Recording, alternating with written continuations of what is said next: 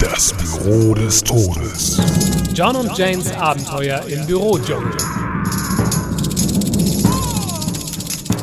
Hallo Jane. Oh, hallo John. Du bist aber spät dran heute. Hast wohl deine Karawane verpasst, was? Ich bin nicht zum Scherzen aufgelegt.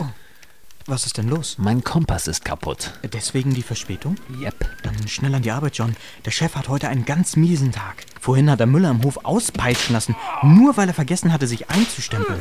Wir haben eine Stempeluhr. Ja? Wieso? Seit wann? Weihnachten 1983, glaube ich. Oh, tatsächlich. Na, dann will ich mal wieder. Ach, John, bevor du an deinen Platz zurückschleichst, was ist denn jetzt kaputt mit deinem Kompass? Er zeigt nur noch nach Norden. Echt? Den kannst du wegschmeißen. Sag ich ja. Schalten Sie auch das nächste Mal wieder ein, wenn Sie John sagen hören. Da sind Blutegel in meinem Kaffee. Alles Gute zum Geburtstag, John.